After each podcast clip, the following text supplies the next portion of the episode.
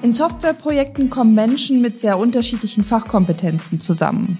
Da sind Kunden, Fachexperten, Softwarearchitekten, Entwickler, Designer und viele andere mehr. Die Steuerung und Koordination dieser unterschiedlichen Experten übernimmt ein Projektleiter oder eine Projektleiterin. Ich bin Angela Karell von She4What, She4IT, der Adesso-Initiative für mehr Frauen in der IT-Branche. Und heute gehen fünf schnelle Fragen an Uta Hemmern zum Thema IT-Projektmanagement und Führen auf Distanz. Oder wie steuert man eigentlich IT-Projekte, wenn alle im Homeoffice sind?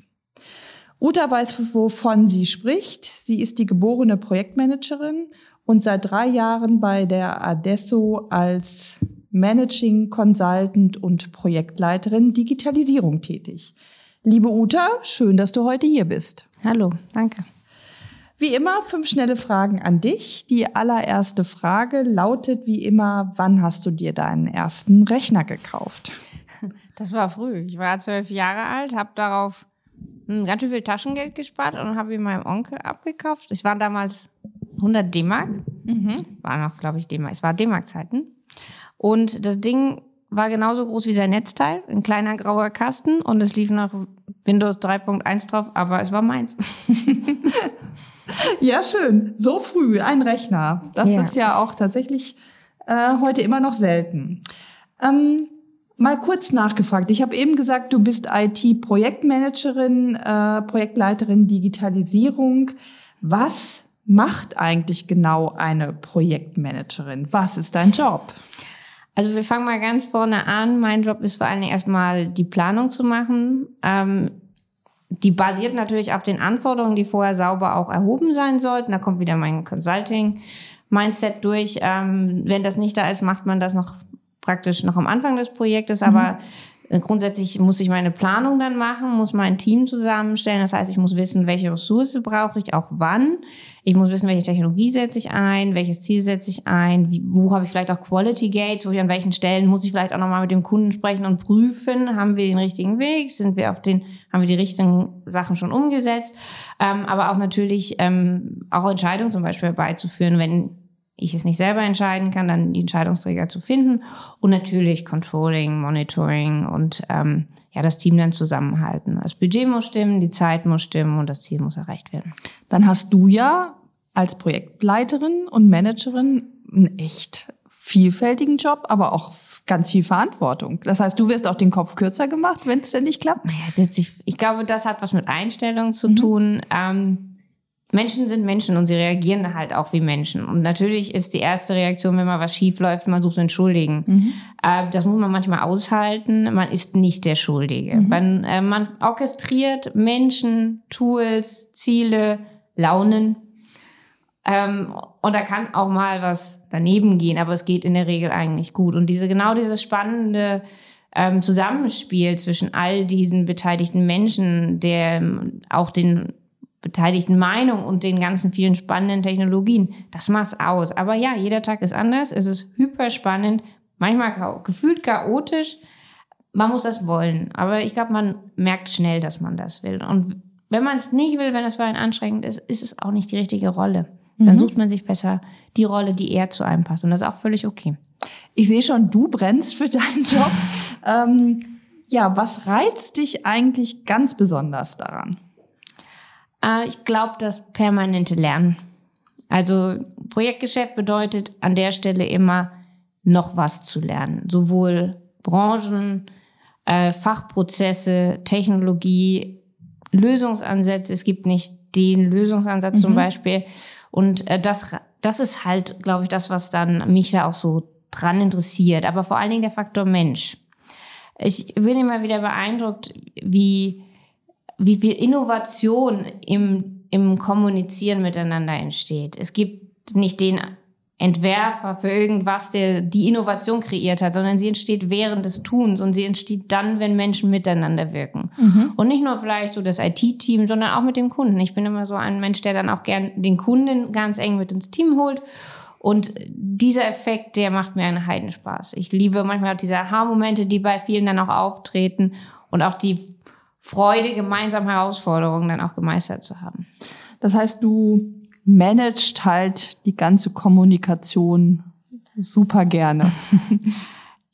Also die Frage ist, ist das Managen von Kommunikation ein wenig? Es, es ist aber viel mehr. Es ist Methodikeinsatz, es ist Technologieeinsatz, also auch Technologie zum Steuern eines mhm. Projektes. Es ist Werkzeuge, die man geübt hat, aber es ist auch Kommunikation auch zu steuern. Ja. Mhm. Also es ist einfach das sinnvolle Orchestrieren all dieser mhm. Dinge an der Stelle. Mhm. Jetzt ähm, hatten wir vorhin im Eingang schon gesagt, ist Projektmanagement und Führen auf Distanz. Ähm, das ist ja auch in Corona-Zeiten eigentlich ein ganz gutes Stichwort. Äh, was bedeutet eigentlich im Rahmen von Projektmanagement Führen auf Distanz und ja, was hat das mit Corona zu tun? Ähm, also wir haben sicherlich durch Corona auch neu lernen müssen, auch neu, neu unsere geübten Werkzeuge nochmal anders einzusetzen. Ich glaube, ein Großteil war ja schon digital. Mhm. Wir haben, machen unsere Planung digital. Selbst wenn es nur ein Excel ist, ist es irgendwo digital. Ähm, das haben wir ja dann weiter auch gehabt. Wir haben halt die Meetingkultur vielleicht nochmal etwas angepasst. Wir sind auch mehr auf virtuell gegangen und haben vielleicht dann auch lernen müssen, die anders durchzuführen. Ähm, es hat aber auch unseren Gedanken, also unser Spektrum, die Dinge zu tun, einfach auch nochmal erweitert. Man hat auch mhm. dort gelernt und geübt. Es hat nicht immer alles von Anfang an geklappt, aber ich habe einfach gemerkt, ähm, der Wandel war nicht so dramatisch, zumindest nicht in den Projekten, die ich zu dem Zeitpunkt hatte. Selbst mit dem Kunden war das weniger problematisch, weil wir, wir hatten einen Großteil dieser, dieses Technologieeinsatzes ja schon benutzt mhm. und haben einfach noch was oben drauf gesetzt oder teilweise angepasst. Aber ich glaube, wir lernen auch noch weiter. Auch da ist, glaube ich, noch viel rauszuholen. Auch ganz viele Workshop-Formate jetzt einfach auf digital umzustellen, das ging ja auch nicht einfach. Ja, aber du würdest das auch wirklich als Bereicherung empfinden, weil du sagst, man lernt dazu und man hat was dazu bekommen. Das heißt, man hat sein, grob gesagt, sein Instrumentarium erweitert. Man hat nicht gesagt, wir machen dies oder das und nachher drehen wir es wieder zurück, sondern eigentlich hast du jetzt, dein Werkzeugkiste ist voller als vorher. Das ist es. Ähm, und auch sagen wir mal, der Mindset oft beim Kunden, der, den wir vorgetroffen der hat sich nochmal geändert. Der mhm. Kunde, also wir haben früher öfter erlebt, der Kunde hat gesagt, sie müssen bei uns sitzen. Und dann mhm. müsst, mussten wir halt auch da sitzen. Es ist wesentlich aufwendiger, immer alle an einen Ort zu bringen. Und äh, wir haben natürlich an Geschwindigkeit auch ähm, aufnehmen können, dadurch, dass wir einfach auch digital gearbeitet haben. Was nicht heißt, dass ausschließlich virtuelles Arbeiten das Nonplusultra ist. Ich bin ein absoluter Verfechter davon, auch mal sich zusammen in einen Raum zu setzen, wenn Corona es zulässt, weil auch diese zwischenmenschlichen Dialoge, die am, im Laufe eines Tages entstehen können, auch sehr gewinnbringend sein. Äh, ich glaube, wenn man das neu gelernt jetzt einfach mitnimmt und auch, hast du so schön gesagt, mit in seinen Werkzeugkoffer packt und einfach auch verwendet, ähm, und wie gesagt, beim Kunden finden wir jetzt das Mindset vor, dass das geht, äh, dann sind wir zukünftig innovativer, schneller, Mhm. Wahrscheinlich auch kreativer.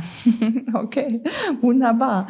Du hast jetzt schon, äh, wir haben schon von Werkzeugkoffern und dergleichen gesprochen. Ähm, was hast du denn in deinem Koffer an IT-Tools, ähm, die jetzt für dich ganz hilfreich waren in der Zeit oder auch noch weiter sein werden? Also ich glaube, wir schöpfen ja aus einer Bandbreite von Tools, die wir verwenden können und man sucht sich immer so die eigenen raus, die man verwenden möchte.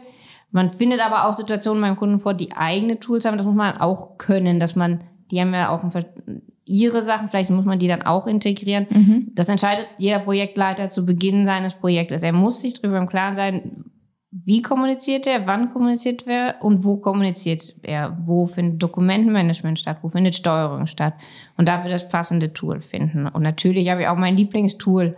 Aber und bin, welches ist das? naja, das ist nicht das Lieblingstool, ich habe eher so ein Toolset und das kommt so ein bisschen auch aus meinem Microsoft-Background, ähm, aber auch nur, weil die Sachen sehr gut miteinander funktionieren. Und das sind dann halt so Dinge wie Azure DevOps, einfach um das Backlog vernünftig zu steuern, um auch zu gucken, wo stehen wir, was ist der Plan, was ist noch, was sind vielleicht auch noch Ideen, aber auch unterstützt durch charmante ähm, Collaboration Tools wie Teams. Mhm. Ja. Mein Ziel ist halt immer, die Orte zu reduzieren. Gerade bei diesem Toolset-Einsatz zu schauen, wo schaffe ich den Einstieg für das Projektteam, das heißt, wie eine Art Cockpit zu gestalten, das Ist aber auch, wie gesagt, bei jedem Projekt anders. Manchmal einfach aus dem einen und manchmal aus dem anderen Tool. Mhm. Aber ich versuche halt auch an der Stelle auch die Kunden immer mit in die Tools zu holen, um da noch weniger Bruch zu haben, um den Kunden auch praktisch fast täglich sichtbar zu machen, wo stehen wir, um auch mir etwas den Reporting-Aufwand zu ersparen und ähm, damit mich mir mehr Zeit zu geben, eigentlich in den Prozess einzusteigen und nicht nur im administrativen Schreiben verhaftet mhm. zu sein. Ja. Also du versuchst tatsächlich auch die Tools so einzusetzen, dass sie dir deine Arbeit ähm, insofern erleichtern, dass du jetzt nachher nicht ähm, im Managen dieser Tools ertrinkst, sondern dass du mehr Zeit für andere Dinge hast. Genau, sie sollen mir den Raum geben, wieder mein Projekt zu leiten und mir nicht äh, praktisch den Aufwand zu erhöhen, das Projekt zu verwalten. Mhm. Ja, ein schönes Schlusswort, würde ich sagen. uh, Uta, vielen Dank, dass du heute hier warst. Herzlichen Dank. Das waren fünf schnelle Fragen an Uta Hemmann.